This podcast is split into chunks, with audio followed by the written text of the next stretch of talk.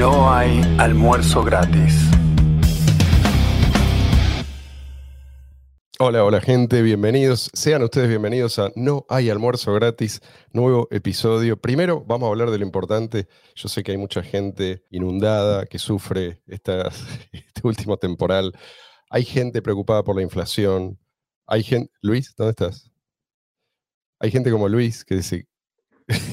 Hay gente que se queda sin luz y sin internet cada, cada dos por tres. Pero quizás el lo que dólar más, que se el dólar, etcétera. Bueno, hay un montón de cosas. Lo que más fue- preocupa a nuestros oyentes creo que es mi estado de salud. Vamos a hacer una actualización de cómo fui evolucionando. Estoy casi, casi al 100%, pero todavía tengo una ligera tos, yo diría residual, y no me la quiero estudiar, no sea cosa. Imagínate si me dicen, Ay, Marcelo, basta con eso. tenés tuberculosis. ¿Qué hago? No, ni loco.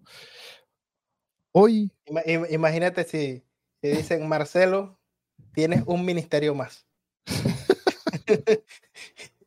tienes mi tos de una. Ah, Eso, eso puede ser que se lo Bueno, El sistema precisamente- inmunológico tiene una nueva subsecretaría. Sí. Gracias por dar paso al tema del día, Luis, porque hoy vas a- quiero profundizar, hoy quiero ir a fondo, hoy quiero ir al hueso, hoy quiero comerme todo. ¿Por qué? Porque, les cuento, en realidad íbamos a hablar de otro tema, pero Iba a haber noticias, iba a hablar de otro tema, pero tuvimos que hacer un pivotamos a último momento. Ayer de mismo, timón, ¿qué es lo que 180 grados. ¿qué es lo que pasó? Yo me calenté, leí una noticia, tiene que ver con algo que está pasando ahora acá, ¿sí? Hay un candidato, para los que no saben, ¿sí? Hay un candidato a presidente, muy probablemente termine siendo presidente de este país, que se considera a sí mismo, digamos así, libertario, anarcocapitalista, pero pragmático. Entonces dice, bueno, hay que meterse en el barro de la política, alguien tiene que hacerlo, y ahora, bueno, eh, todo indica que O es sorpresa, muy probable que termine siendo presidente. porque Entonces, se hicieron las elecciones primarias exacto. y salió primero. Salió primero. Entonces, le, le están tirando con todo desde todos los ángulos, porque obviamente amenaza un montón de intereses que. De, de la gente que yo diría que son los principales culpables de que hoy estemos como estamos. ¿sí? Pero bueno, son los que más hablan y son los que tienen más acceso a los medios, son los que tienen micrófonos y parlantes más, más fuertes. Entonces, eh, y. Son los que tienen financiamiento de los, de los perdedores. Exacto. Sí.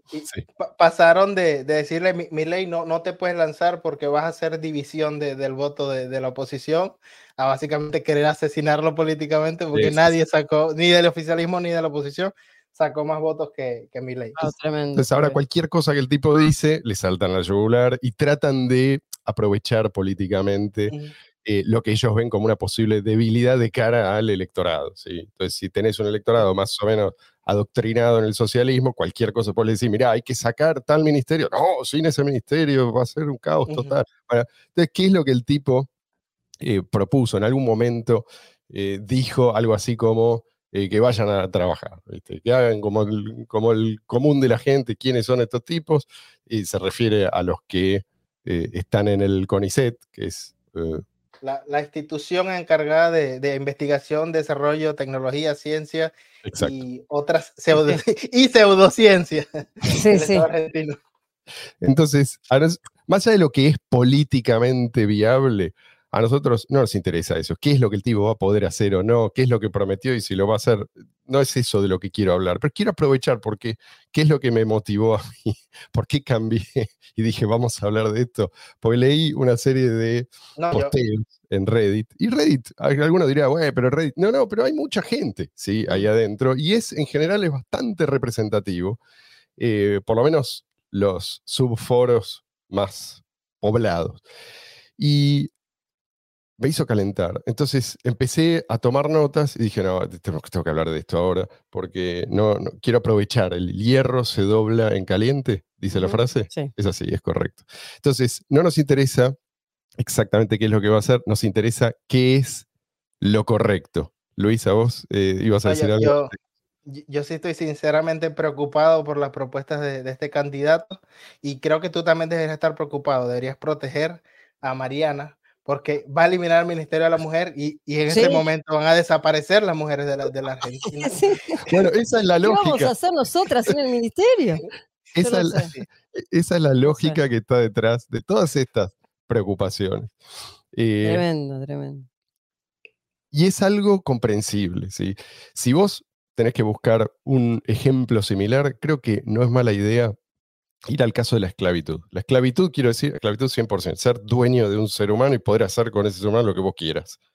Esto es algo que durante siglos, milenios, ¿sí? Durante milenios fue considerado normal, aceptable e incluso hasta venerable como institución, ¿no? La esclavitud. Ahora, y también acabar con la esclavitud fue considerado durante todos esos milenios como algo políticamente inviable. El que venía con esa propuesta decía, vos estás loco, o sea, ¿cómo, cómo se organiza una sociedad ¿Quién va a sin cosechar el esclavos? ¿Quién va a cosechar el algodón, etcétera? ¿no? Es como el famoso, ¿quién va a construir ¿Quién va a las carreteras? calles? Sí. Pero, pero lo interesante es que a menudo estas objeciones venían de los propios esclavos, que es algo parecido a lo que pasa ahora. Miren si no las respuestas a este meme, ponelo, Luis, no sé si quieres ponerlo ahora o, o querés agregarlo luego, dice así. Ahí está. Ahí dice, por si no lo están viendo, se los leo, dice, soy un súper, es un, uno de estos bichos, parece. No, con un- sí, parece un tipo con un cerebro gigante. Dice, un tipo soy, megamente. claro, dice, soy un súper científico del CONICET con un IQ, con un cociente intelectual de 9000, pero solo puedo encontrar empleo en el Estado. Dice, bueno, es chiste. Y abajo, comentarios como estos. Les eh, saco los que son más representativos. ¿sí? Son Yo dos o tres. Sí. creo, creo sinceramente que se parece a otro de los candidatos a la presidencia. Dice, Tenés razón, tenés razón. Dice uno, eh, uno que responde. Uno, ojalá regulen el CONICET. Justo antes de esto vi un artículo de algunas de las cosas que publican y dan vergüenza. Por ejemplo, cita el título de un trabajo que dice El impacto de dilatado de Batman en la sociedad. Y esto, ojo, eh, hay montones, no es que es una excepción. Hay algunos de los que estuve leyendo que no, no los podemos leer al aire. Te Juro que no, porque Sí, de acá, de acá, porque- voy a, voy a leer después un par. Dale, dale, si querés. ¿Los leo ahora? Y- Uno dice, es un artículo, una publicación de la Universidad de La Plata, dice, ¿no? Este, de Humanidades y Ciencias de la Educación. Ciencias de la Educación, porque eso es importante también de dónde vienen. Dice, las aventuras sadomasoquistas de un lion en cage, o sea, de un león enjaulado. Una Perdón, lectura perdón, para- aclara. Estos tipos que Esto publican estas cosas están a veces hace décadas Tienen ahí. becas que les parasitando, pagamos todos sí, sí. nosotros. Las aventuras sadomasoquistas de un lion in cage. Una lectura queer de la obra El mendigo chupa. pi. ¿Escuchás esto? O sea, esto está publicado en el boletín oficial, en las páginas oficiales, en la, bueno, la de esa que dijiste vos también. 35 mil personas trabajan, ¿eh? En el CONICET. Eh, Bueno, Científicamente, entre comillas, porque me imagino el, el enfoque que, que tendrán estudios con, con esos titulares. bueno. Es, No, no. ahora, la inmensa mayoría de la gente está de acuerdo en que eso no puede ser, no puede seguir así. Si vos le lees esos títulos, eh, al- y todos están de acuerdo acá en, en los comentarios, por eso empieza diciendo esto. Luego dice, dos, habiendo dicho esto, sí considero que ciertas partes de las esto lo estoy leyendo tal como está escrito, ¿eh? que ciertas partes de las investigaciones científicas deben ser respaldadas por el Estado, pues se trata de investigaciones de escaso interés comercial, pero mucho interés social, como por ejemplo algo para una enfermedad que afecta a pocas personas. Otro dice, no, como sarcásticamente, supongo que ese físico de partículas podría dedicarse al trade o algo así. Más adelante otro hablaba de especialistas en teoría de cuerdas, ¿no? Estos físicos que están eh, dedicados a cuestiones muy, muy Sí, sí. específicas, a, a campos, ¿viste? abstrusos, donde nadie más puede entrar. En general, vamos, viven, es- na- nadie sabe exactamente qué están haciendo ni para qué sirve, pero eh, ellos te aseguran que es absolutamente crucial esa investigación. Y la gente lo cree. Mm. Dice, otro, qué garrón leer algo así por acá. ¿En qué momento se fue todo tan al chori? Dice. Ni en Taringa se animaban a tanto. Ahora falta que empiecen a aparecer posts negando el cambio climático. Mm. otro. Entonces, ¿qué tenemos? Básicamente, le- les digo, porque no voy a leer todo, pero hay mucho sarcasmo típico de acá, de, de estas latitudes. Me pregunto si habrá alguno de esos estudios. Bueno, no, no. Ay, acá encontré la otra lista Esta, Cruella de Vil, mirando Disney con mis alumnos. Ese es uno, ¿no? El otro, investigación sobre el Rey León. Otro es la difusión social del fútbol en Rosario. Y otro, prácticas de aliento entre hinchadas del fútbol en Argentina. Después, el los cumpleaños en los McDonald's. Es otro estudio. Jóvenes Ahora- travestis en la escuela secundaria. Bueno, tenés- Nosotros nos reímos de eso. Suena, suenan títulos más adecuados si tienes un canal de YouTube, te abres un Patreon, haces videos sobre lo que, lo que Claro. quieras. Bueno, ahí vos lo dijiste, te abrís un Patreon. ¿Por qué? Porque haces lo que se te canta y, y después, si a alguien le interesa, si entonces te financia. Exacto. Entonces, ahí en la respuesta lo que encontramos es esto. Respuestas sarcásticas, mucho dogma, o sea, gente que dice cosas como si fueran absolutamente ciertas, las tira como, eh, muchachos, estamos todos de acuerdo en esto, ¿no? O sea, esto es obvio, eh, pero no hay nada que lo respalde, pocos argumentos, eh, en general esto es como el, el tipo que leímos recién, que dice, no, hay que, el Estado tiene que hacer, ¿por qué?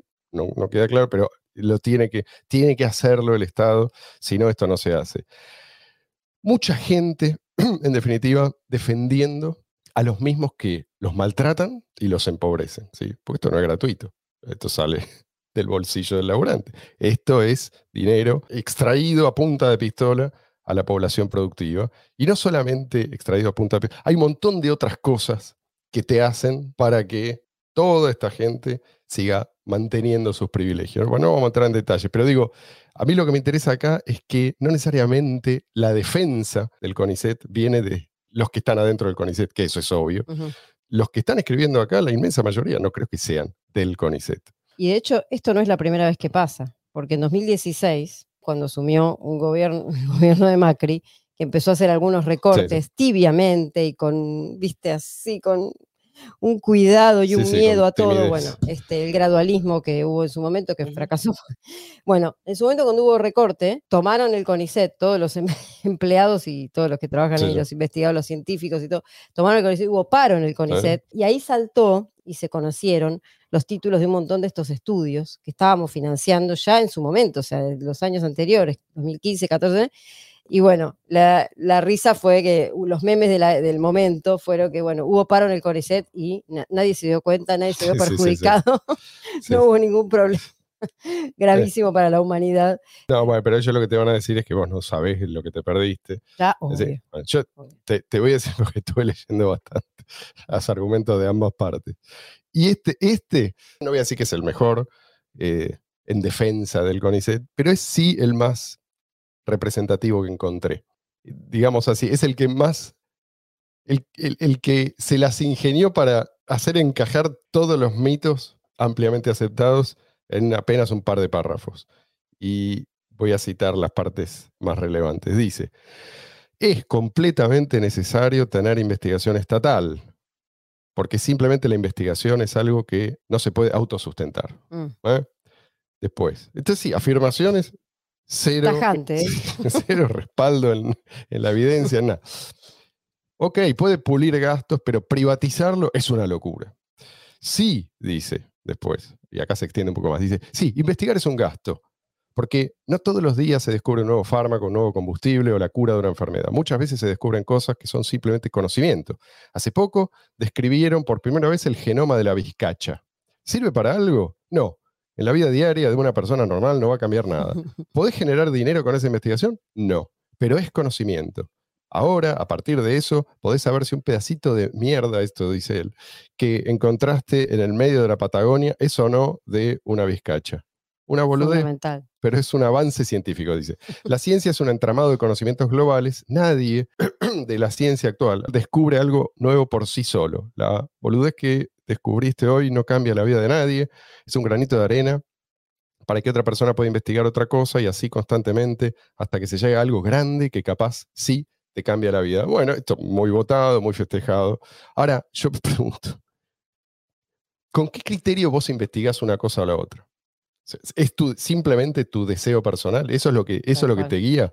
Y esos todos esos grandes beneficios que algún día quizás llegarán, ¿cómo, cómo se evalúan? ¿Sí? ¿En qué momento? Hay, un, hay una línea de tiempo, porque vos cuando, digamos, cuando te involucras en un proyecto, porque esto también es algo productivo, de alguna manera la productividad vos la medís. Vos estás diciendo, bueno, esto potencialmente puede llegar a dar tal resultado. Está bien, pero en algún momento alguien va a evaluar eso. Y, es la diferencia entre estar, o sea, entre... Pero, perdón, digo, si, si, nadie lo hace, ¿a dónde más eso se aplica? ¿Sí? ¿En qué, qué, otra labor es así, donde vos vas simplemente a hacer lo que se te canta y nadie puede cuestionarte absolutamente nada porque vos que estás contribuyendo al conocimiento? ¿Qué es la diferencia entre estar viviendo en una burbuja, una nube de... este, y eh, investigar lo que el capricho del día, ¿no? Versus decir, bueno, a ver, ¿qué es lo que el mercado, qué es lo que realmente se necesita? ¿no? ¿Qué es lo que realmente se necesita? Lo que alguien va voluntariamente a financiar. Eso es lo que realmente se necesita. ¿Y, cuál es el límite? O sea, cualquier científico, pongámosle comillas a científico, ¿qué hoy soy un, científico que es alguien que tiene una licencia del Estado? Eso no, fue así siempre, claramente. ¿sí? De hecho, las grandes invenciones, las grandes contribuciones, ¿sí? los grandes impulsores del progreso de la humanidad, no eran tipos que tenían permiso del Estado para hacer lo que hacían. Eh, básicamente, en lo que casi todos parecen estar de acuerdo hoy en día acá, es que al CONICET no hay que eliminarlo, ¿sí? hay que regularlo, dicen. Esto es lo que dice prácticamente todo. No escuché a nadie que se eh, que el, propusiera. Eh, el estado, tiene que regular al Estado mientras el Estado regula al Estado. Exactamente. Entonces la respuesta es que es muy simple. ¿Quién te cree que va a regular? ¿Quién va a venir el dios de las ciencias a regular el CONICET? No, va a ser un tipo tan corrupto como el anterior, y si no es tan corrupto como el anterior, se va a corromper, y si no se corrompe, el que lo sigue va a ser tan corrupto como el anterior, y si no lo sacan al que no es corrupto y ponen a otro. ¿sí? A ver, no vas a cambiar el sistema de incentivos. Eventualmente sí puede ser mejor si sacas a los que hacen, entre comillas, ciencias sociales, sacas a todos, obviamente va a ser mejor, pero el proceso vuelve a encauzarse.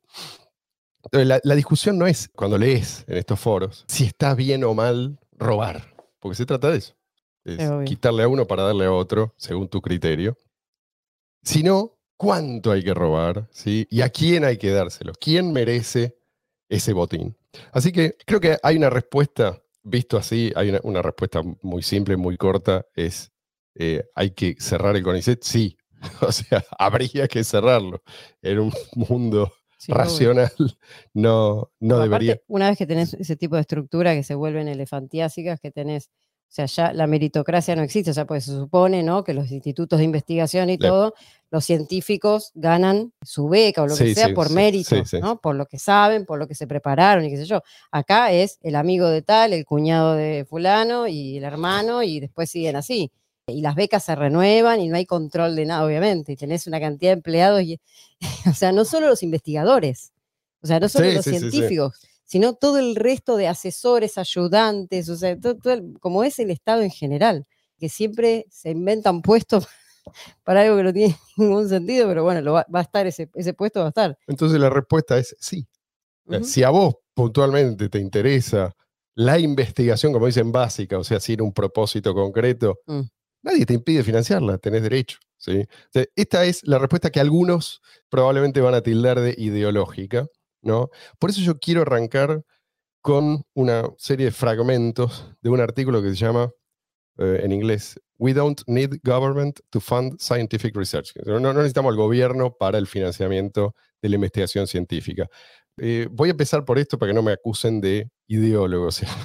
y, me interesó particularmente este, y traduje estos fragmentos, porque el tipo habla de lo que se verificó una y otra vez en, el mundo real. O sea, hay, evidencia empírica de sobra. Esto no, no es solamente, digamos, no es, no es que podés exclusivamente deducir ¿sí? los efectos perniciosos de la mm. intervención estatal en, este área. No, no, es algo que eh, ya se estudió. ¿sí?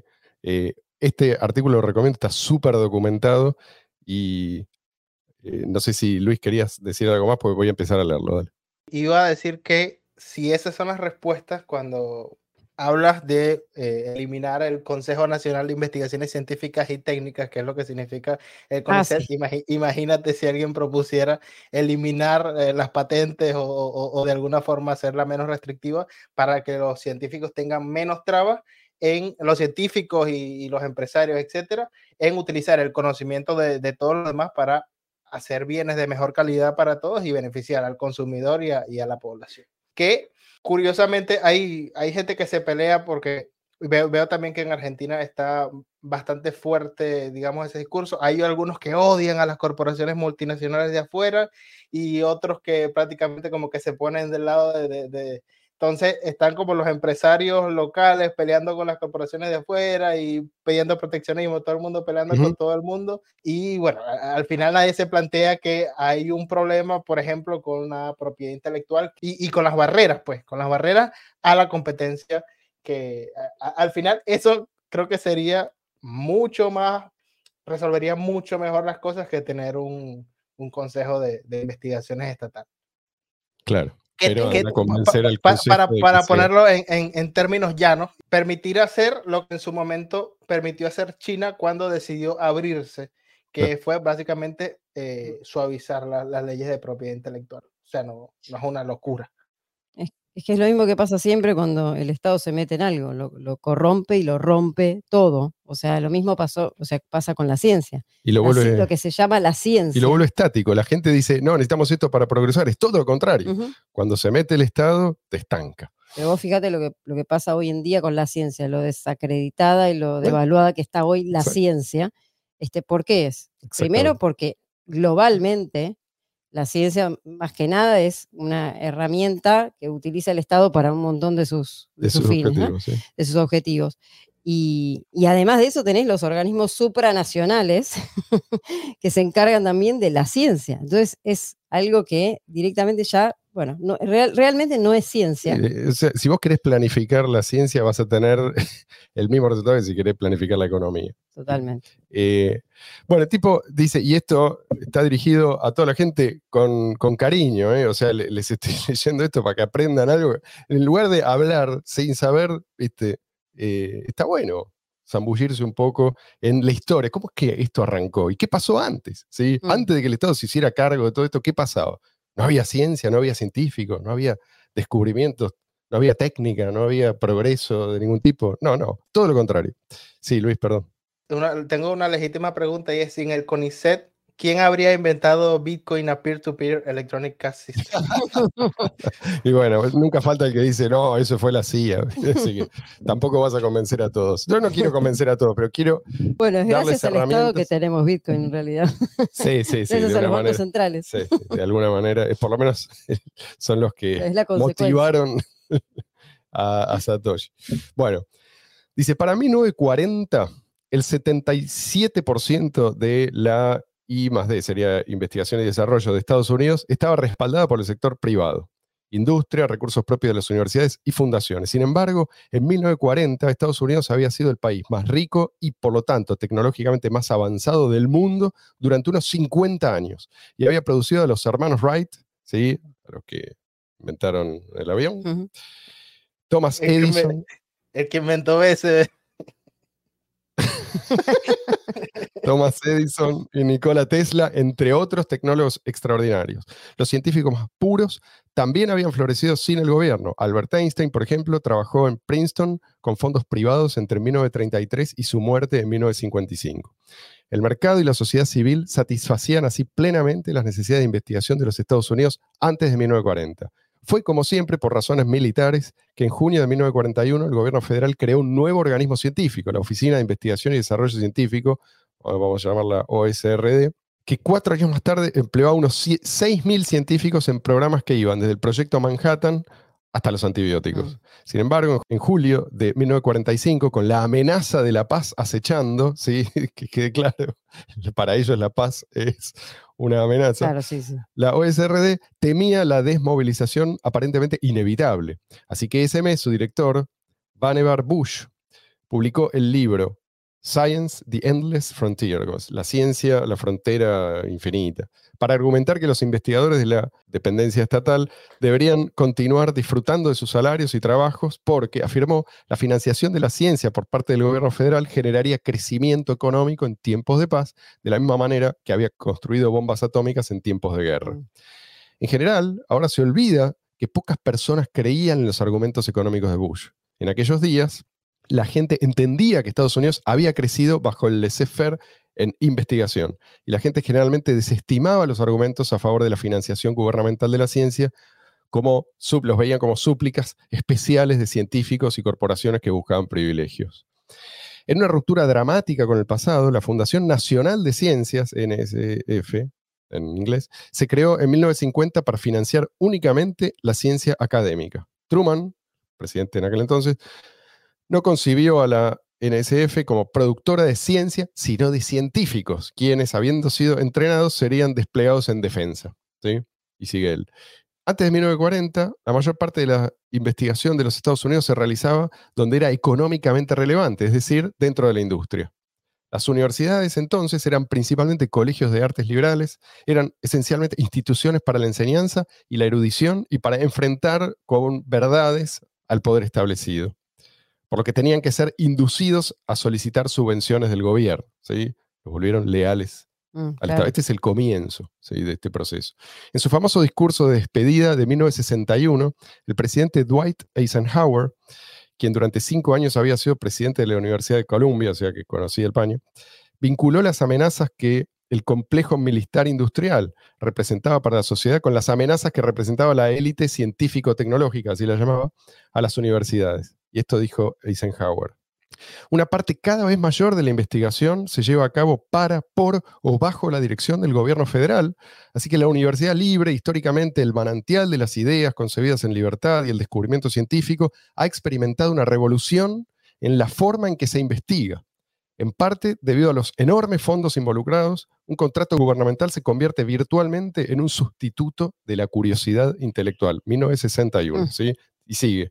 La perspectiva de dominación de los académicos por la dependencia del empleo federal, las asignaciones de proyectos y el poder del dinero está siempre presente y debe considerarse seriamente. Estamos hablando de dinero ¿sí? que se distribuye, no es que lo distribuyen los mismos que lo obtienen, ¿sí? lo obtienen a punta de pistola y después lo distribuyen entre sus amigos.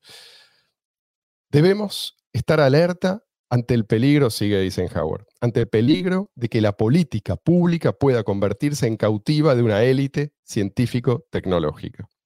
Y ahora sigue el autor de este texto. Dice, en 2007, al revisar la, li- la literatura sobre investigación y desarrollo, Leo Sveikauskas, de la Oficina de Estadísticas Laborales de Estados Unidos, concluyó. Dentro, esto a veces pasa, ¿no? Que se filtra información que por ahí te puede meter en problemas, pero bueno, como está el quilombo, la burocracia, eh, nadie se dio cuenta de que a este tipo se le escapó la verdad. Dice, la tasa general de rendimiento de la investigación y desarrollo es muy alta, pero estos altos rendimientos se aplican solo a la investigación y desarrollo con financiación privada, dice en la industria. En 2003, al haber estudiado las tasas de crecimiento de las 21 principales economías mundiales entre 1971 y 1998, la organización, escucha esto, ¿eh? la Organización para la Cooperación y Desarrollo Económico, la OCDE, que es una unidad de investigación económica intergubernamental, también concluyó, y esto uno no lo espera de la OCDE, pero escuchen esto, la investigación y desarrollo realizada por las empresas se asocia positivamente al crecimiento. Los resultados negativos de la investigación y desarrollo pública son sorprendentes y merecen alguna calificación. Realmente investigaron estos tipos. Tomados al pie de la letra, sugieren que la investigación y desarrollo financiada con fondos públicos desplaza la investigación y desarrollo privada. O sea, no solo no da resultados, sino que desplaza al financiamiento que Claro. sí da resultados. Pa- Esto es pasa algo- lo- Sí. Pasa lo mismo que con el empleo, cuando el Estado toma esta retórica de crear empleo, que crea puestos estatales y ministerios que, que realmente no están haciendo nada que, que realmente esté pidiendo la gente, pero está destruyendo e incluso en una proporción mayor empleos en, en el sector privado. Lo que se ve y, Y, lo que y quería, quería comentar so- sobre esto que estás leyendo. eh, creo que un buen resumen es que los políticos dijeron en ese momento, si no puedes con tu enemigo, subsídialo, en vez de subsídialo, pa- para que lo hagas leal, leal a ti. Y eh, curiosamente, el, el efecto del que estás hablando es el mismo efecto del que habla un estudio que leí hace, a- hace un tiempo, un artículo que leí hace un tiempo sobre las patentes, que fue lo, lo- lo que mencioné a- hace rato. O sea, antes de las patentes, la explosión de, de- de- de conocimiento que, que provocaba que cualquiera pudiera tomar, referenciar, modificar las ideas de otro, se reduce cuando prácticamente conviertes a las empresas en acumuladoras de eh, un papel con el que en determinado momento, si no vas a hacer nada con la idea que, que compraste, al menos puedes demandarlo para que otro, para que la competencia no lo utilice. Claro. Y esto que dice la OCDE, o sea, contradice todo lo que se está diciendo hoy en día en los medios. Y es la OCDE, diciendo. no es la organización, no la- es el Mises eh, No, no, no, no, Institute. Sí, sí. Este, pero están diciendo, hoy en día se está escuchando todo el tiempo en, en las radios, en los medios, esto de que eh, si, si, que, perdón, que los países más este, avanzados del Sí, sí, sí, mundo sí, financian ¿no? Desde el Estado la ciencia y la tecnología y el desarrollo y la investigación, porque eso es lo que hace que ese país progrese. Es al revés. Es decir, invierte en la relación causal. Claro. Primero, vos tenés un país Claro. que crece y después pueden darse el lujo de despilfarrar en Tal estas cual. cosas. Bueno, sigue, la historia sigue. ¿eh? Esto es algo que ya se había verificado tras la gran expansión en la financiación del INE, Instituto Nacional de la Salud, en Estados Unidos. Mm. El 15 de junio de 1966, al lanzar Medicare, el presidente Lyndon Johnson se quejó de que, dice, los cientos de millones de dólares que se han gastado en investigación de laboratorio, aparentemente no habían producido prácticamente ningún beneficio para los pacientes. Los presidentes, cita a Lyndon Johnson, a mi juicio deben mostrar más interés en cuáles son los resultados específicos de la investigación médica. Y después el título de esta parte es Un secreto a voces. Esto es interesante, porque hubo un cambio favorable. Ahora van a ver cuándo. Dice, discretamente, los gobiernos ahora han reconocido que su financiación de la investigación es económicamente irrelevante. Así, en 1981, el sector público de la OCDE financiaba en promedio el 44,2% de la investigación y desarrollo, mientras que ahora financia solo el 28,3% de la investigación y desarrollo, y el total sigue cayendo. Una encuesta reciente en los países que más investigan de la OCDE ha, y cita, documentado una tendencia importante en los países más avanzados, un retroceso sistemático de la investigación y desarrollo pública en comparación con la I+D financiada por la industria. Llamo a esto, sigue el tipo, un secreto a voces, porque los hechos son conocidos, está todo disponible públicamente, pero casi nadie habla de ellos. La idea de que los gobiernos no necesitan financiar la investigación simplemente no es bienvenida, por lo que la reducción del apoyo de los gobiernos se ha hecho con mínimo debate público. Ocurrió, pero no se habla del tema. Mm. Al igual que en 1940, esto es a nivel mundial, ¿no? el gobierno federal vuelve a financiar solo, solo entre comillas, el 23% de la I+D de Estados Unidos, destinado solo para misiones específicas. O sea, vamos a financiar siempre y cuando tengamos resultados en este sentido. No es vamos a financiar a cualquiera que se le ocurra que quiere contribuir, quizás en un futuro lejano, no sabe bien qué. La caída del apoyo gubernamental a la I+D ha visto desde entonces un feliz renacimiento del financiamiento filantrópico de la investigación. En 1994, dice él, predije que la presión cada vez mayor del estado de bienestar sobre los fondos públicos haría que los gobiernos de todo el mundo recortaran sus presupuestos para I+D, lo que sería muy bueno porque el posterior aumento del financiamiento privado compensaría con creces la retracción del gasto público. Por mis dolores, o sea, por lo que le costó ¿no? defender esta posición, recibí únicamente castigos, pero la predicción se ha cumplido. Estamos embarcados en una segunda edad de oro de la investigación. Dice, considere la exploración espacial, que comenzó en Massachusetts con Robert Goddard, 1882-1945. Goddard, profesor de la Universidad de Clark, desarrolló los primeros cohetes modernos, combustible líquido en 1925, estabilizador giroscópico en 1932, alcance de 9.000 pies de altitud en 1937. Esos desarrollos fueron financiados de forma privada por los Guggenheim y Hopkins como emprendimientos sin fines de lucro.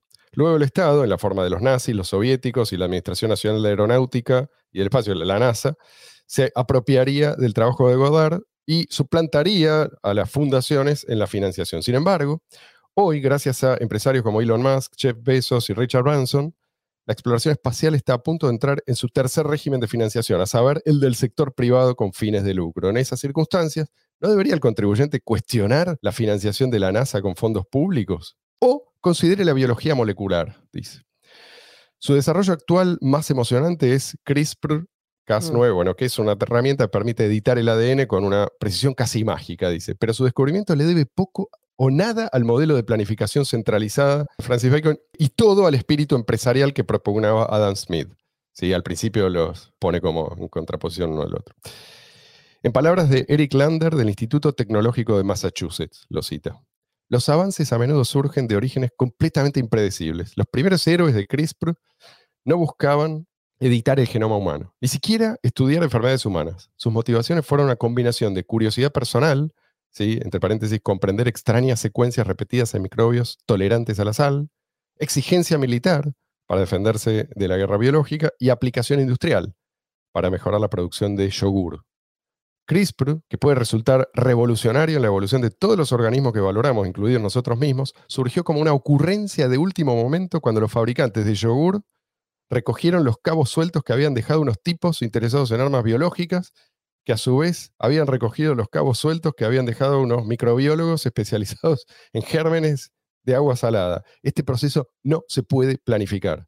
O considere la electrónica, que surgió del mercado, no de laboratorios dirigidos por el gobierno.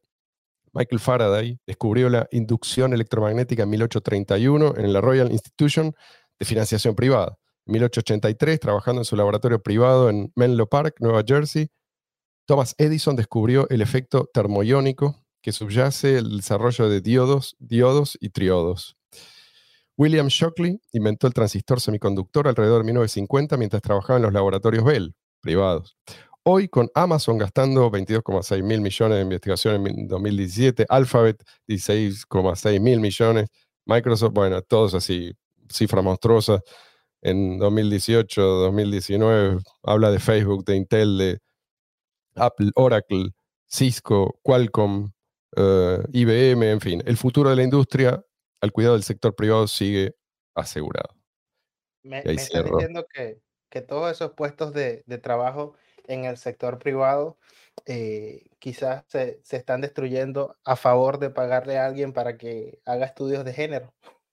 Bueno, sí, en parte, en parte, pero eso para mí no es lo peor. Yo creo que acá la falacia que casi todos aceptan sin pensar, ¿sí? sin pasar por el filtro de la crítica racional, Mm. es la misma que te lleva a pensar que sin el Ministerio de Cultura no hay cultura, sin el Ministerio de Trabajo no hay trabajo, ¿sí? o no sé, la gente estaría eh, trabajando 20 horas por día porque necesitas que el, el ministerio ponga límites a, Sí, sí. a las No, no, ambiciones de los malévolos no, empresarios. No habría derecho laboral. no habría derecho laboral, eh, sin ayuda, entre comillas, al desamparado, nadie ayudaría a nadie, la gente simplemente moriría en la calle, etcétera, etcétera, etcétera. Esto es lo mismo, ¿sí? Sin la intervención estatal no habría progreso No hay científico. ciencia. No hay ciencia. porque lo que dicen es eso. Es- Si se arrasa el Ministerio de Educación, no hay educación. O sea, Exactamente. eso so- esa es la, a, es- Exactamente. a eso llegan. Educación, llegan. la seguridad, ¿sí? Y a pesar de que esto es lo llamativo, que la gente puede comprobar a diario que nada de esto es cierto. O sea, que el. Estado no te educa, no te brinda seguridad, no solo eso, sino que te pone obstáculos Peor. a la educación y a la posibilidad de defenderse. Entonces, no es que estás pagando. Encima te quita recursos porque te pagas por algo que no te sirve para nada y después tenés que pagar eh, para obtener lo mismo en forma privada. O sea que trabajas para pagar el doble por una sola cosa. La pregunta que nadie se hace es, bueno, pocos se hacen, acá nos la hacemos. si realmente la labor que hacen estos tipos es tan importante, ¿por qué tienen que recordárnoslo a los gritos cada vez que les van a sacar Mm. un centavo? Porque eh, ahora se vieron sí, ante la posibilidad de, no sé, no, no creo que lo termine cerrando, pero Sí, hay que Eh, ver qué pasa. reaccionaron por eso, porque todos vieron en peligro su fuente de ingreso. Pero digo, ¿está tan mal decirle a esta gente que vivan de su trabajo? Y que ese trabajo, pero no, no que trabajen, porque hoy trabajan, pero, pero que ese trabajo responda a la demanda de alguien. Sí, Está sí. mal decirles que no corresponde aceptar dinero de un matón que recauda fondos a punto de pistola? Digo, ¿no es lo que se aplica en la sociedad civilizada?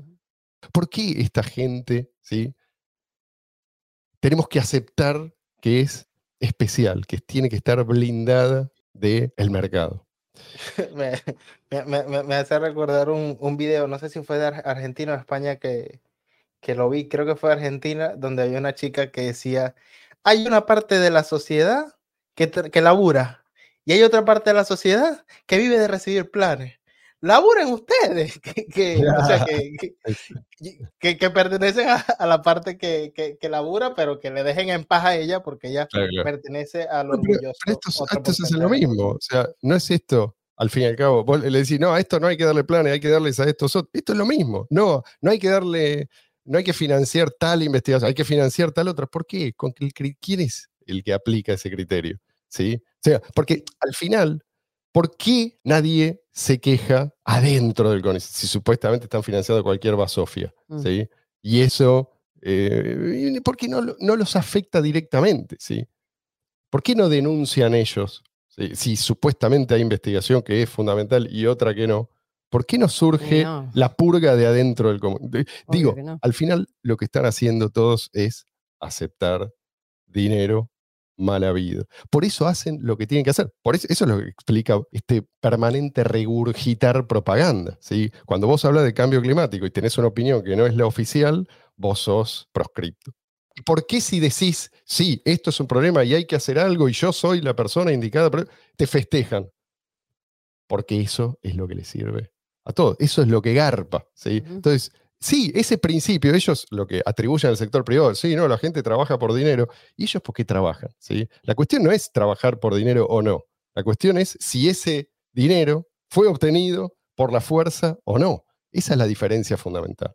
Aparte una cosa, ¿no? una contradicción más de la izquierda que tiene, o sea, que es un mar de contradicciones permanentemente, es, ellos hablan de la igualdad, de que todos tenemos, de la cuestión igualitaria siempre, ¿no? Se, se, llenan la boca hablando de eso y de que las clases sociales, que la burguesía y que las élites y qué sé yo, y resulta que el CONICET como tal, y por todo lo que vos estás diciendo, es una élite, porque realmente, o sea, hay un montón de gente ahí, o sea, que está compuesto... Se protegen entre ellos. Sí, sí, son, o sea, ellos, ellos ven...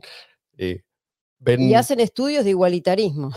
No, no, y además ven afuera ¿no? los privilegios de clase, los suyos. No, no. ven. O sea, realmente es. Bah, no importa. No nos vamos a meter en eso porque va a ser largo. Sí, Luis, no sé si querés decir algo. Yo, yo creo que también una, una, parte muy importante a ilustrar de, de, de por, qué, por, qué, es importante si nace la, la ciencia de forma espontánea en la sociedad o si nace del Estado es quién es tu cliente. O sea, tus mm. clientes son capaz eh, los políticos o capaz porque en ese grupo selecto de, de, científicos estatales están los llamados expertos que luego van a ir al Parlamento a decir lo que quieren escuchar los políticos y, y por tanto justificar en la narrativa estatal lo que quiera hacer eh, su cliente o tu cliente es la sociedad y, y que se mide en base a las necesidades que refleja la sociedad que en parte también eh, el, grado de importancia tendrá alguna relación con lo que ya, llamamos, no, no sé si, el concepto de la pirámide de Maslow, que, o sea, cuáles son las prioridades de la gente. Eh, primero, eh, la supervivencia, estar bien, y luego las, otras cosas más elevadas como la cultura, pero que, que nacen. Lo primero esté asegurado. Sí, sí. O sea,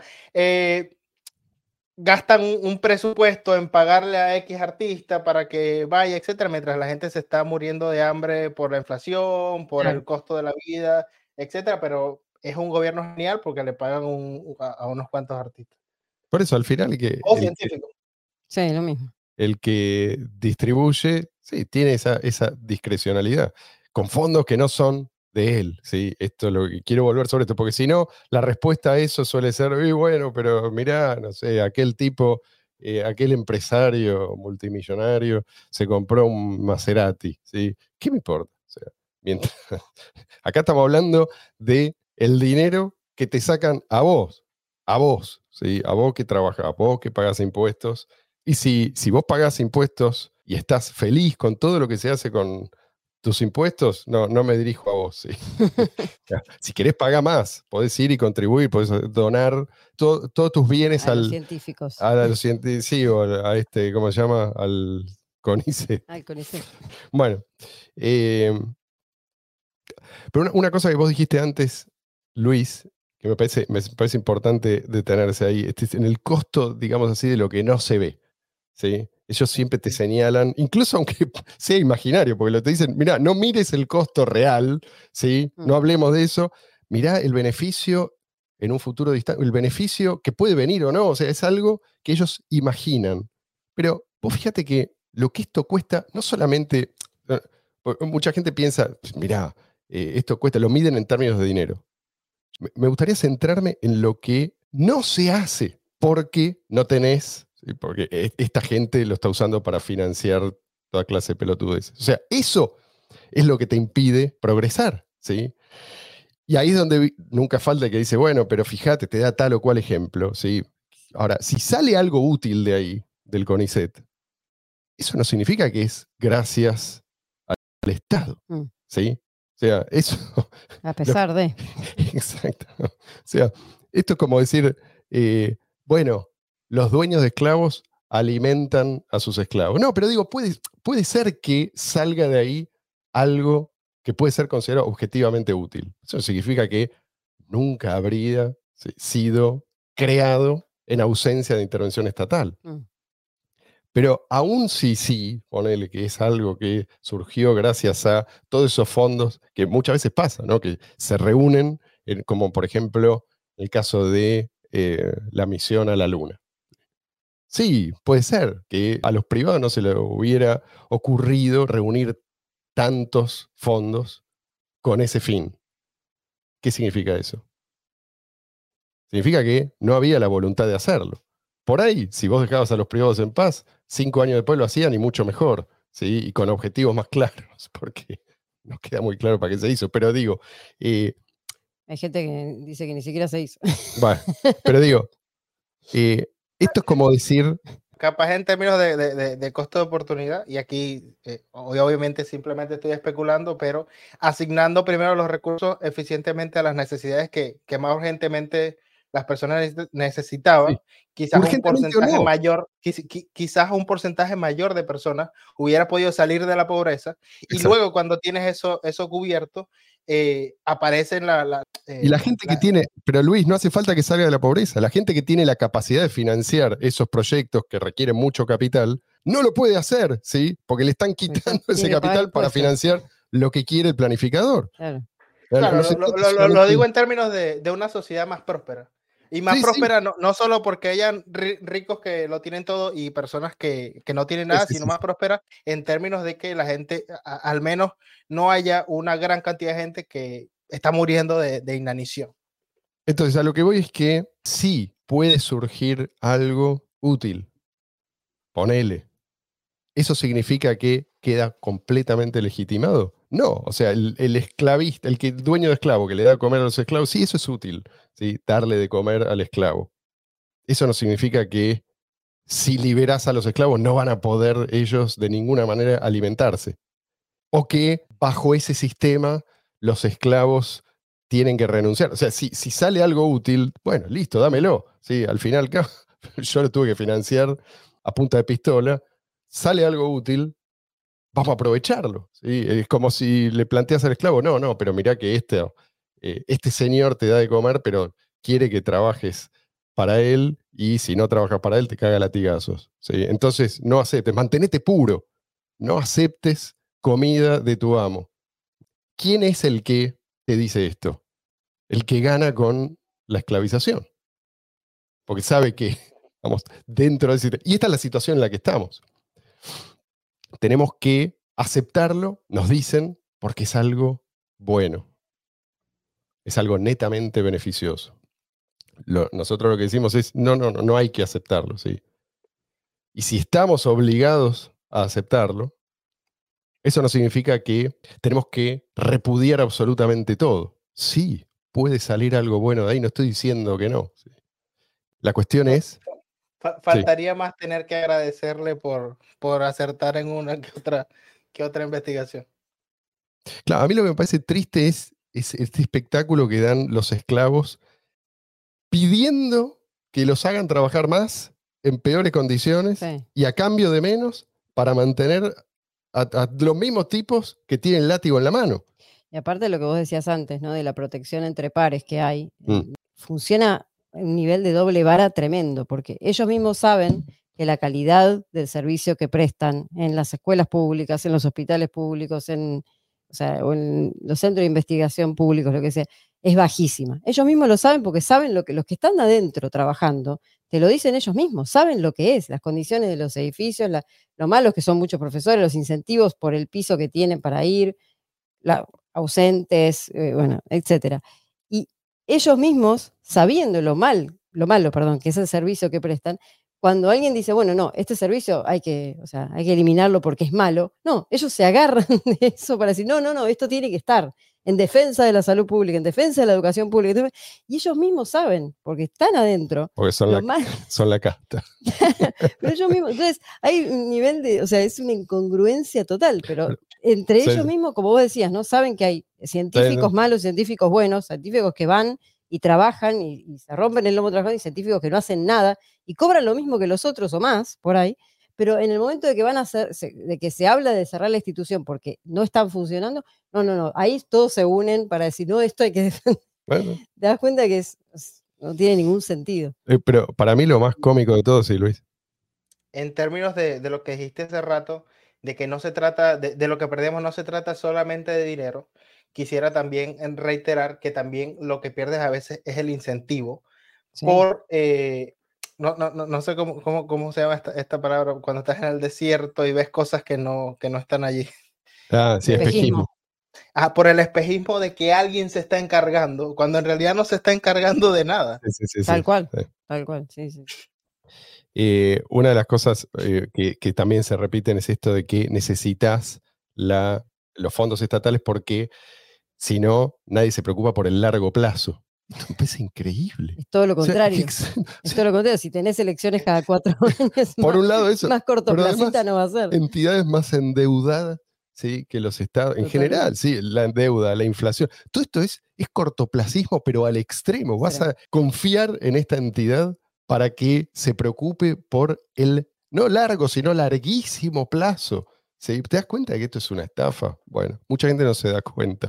Quiero decir, eh, porque, uy, ya estamos acercándonos peligrosamente a la hora de programa, eh, que estuve mirando también, después hay, hay cosas que aparecieron en este artículo, pero hay un montón de ejemplos y hay un par que me gustaría mencionar también. El tipo habló de los hermanos Wright, ¿sí? que eran, no solo no eran científicos licenciados, eran hobbyistas, Ujú. eran tipos que les gustaba probar, ¿sí? eran, ¿cómo se dice? Geeks, ¿sí? O nerds Sí.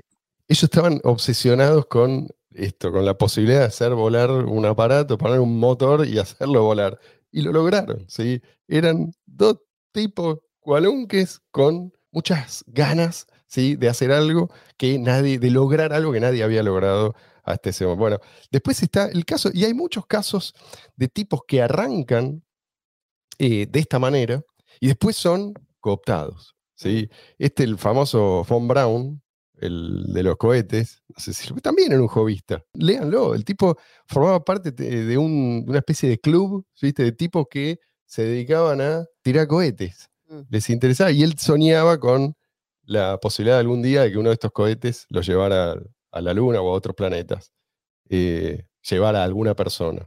Bueno, finalmente fue el tipo que estuvo detrás de la construcción del Apolo 11. Bueno, este tipo, por supuesto, después lo pusieron al servicio del Estado. Primero los nazis, después, los yanquis, pero empezó como un hobbyista. No tenía ningún privilegio, no tenía acceso a fondos públicos ni nada. Y ahí es donde aprendió lo que después llamó la atención de los distintos gobiernos y lo, eh, lo, pusieron a, a trabajar para ellos. Bueno, y ahí hablaste en entusiasmo. Absolutamente. Justamente, si hay algo que Sí, un sueldo asegurado todos los meses, el entusiasmo, eternamente, te- es te lo que te, te lo anula. el entusiasmo y la independencia. y, la, y el, la- el afán de competencia. Sí, O sea, bueno, de, de si me voy a ganar, este, o sea, el, el mérito. ¿no? Y eso, el Estado con un sueldo fijo, permanente, cuatro años de Sí. sueldo fijo permanente. Sí, sí. Qué No- entusiasmo y No, a qué todos, probablemente a, un tipo como Von Braun, no, porque bueno, ya tenía esas características cuando lo tomaron. Pero el tipo que, se, que está cultivado en ese ambiente, de ahí no va a salir nada. Y aparte no hablamos también del tema de los plazos y los tiempos. O sea, si vos tenés, por ejemplo, un sistema de becas donde vos vas a tener cuatro años asegurados para de, de beca en un instituto de investigación, haga lo que Claro. Bueno, vas a hacer por ahí Lo mínimo indispensable, sí. en cuatro años Sí. o 10.000 trabajos en cuatro años, y no va a importar. Entonces tampoco va a importar la velocidad a la cual se, se- esos tantos cono- esos conocimientos que tanto se supone que son importantes que yo, no importa tampoco, ¿no? Si es lo mismo, da igual, todo da igual. Se rompe lo que dijiste antes y lo que decimos siempre, se rompe el sistema de incentivos que decía Luis.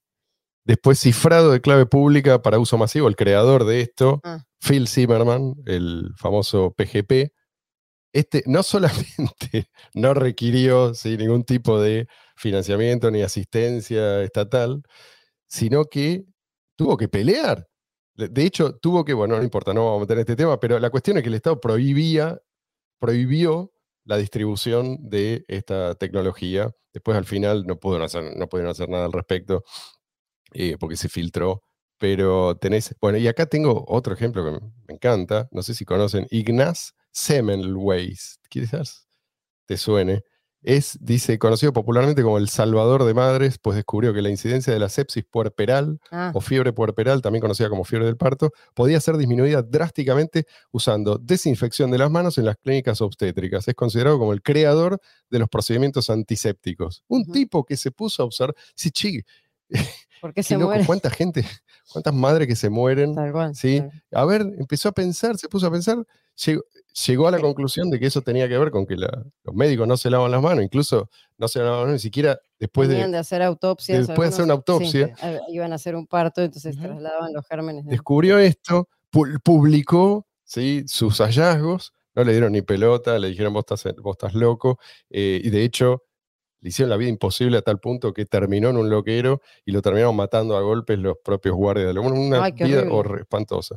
Bueno, todos estos tipos no pidieron que otros financiaran sus hobbies. Los hobbies o como quieran, no tiene nada de malo el hobby. Sí, de, de hecho, de acá salieron grandes Sí, descubrimientos sí. ellos que hicieron, demostraron cada uno en su campo que su trabajo era importante. ¿Cómo lo demostraron? Haciéndolo, ¿sí? mostrando los resultados, no prometiendo que quizás algún día va a dar frutos. Este es, es el pretexto detrás del cual se escudan toda clase de inútiles. ¿sí? Entonces, ¿es el CONICET un nido de parásitos? La verdad, no podemos saberlo. ¿Cuántos hay ahí? No podemos saberlo sospechamos, sí, que muchos de los que están ahí adentro probablemente lo sean, pero solamente nos vamos a enterar de cuántos parásitos hay ahí adentro, cuántos pueden hacer algo útil cuando le quiten la droga de los fondos públicos. No antes. Señores, ahora sí, vamos a dar por terminado este episodio. Muchísimas gracias por acompañarnos hasta aquí. Dejen sus comentarios, si están de acuerdo, si no están de acuerdo, lo que sea, pero díganos por qué. Eso nos interesa. Muchísimas gracias de nuevo. Cuídense mucho y nos volvemos a encontrar el domingo de la semana que viene. No quiero olvidarme de pedirles, por favor, pongan un like y suscríbanse si no lo han hecho. Es crucial para este programa. Abrazo.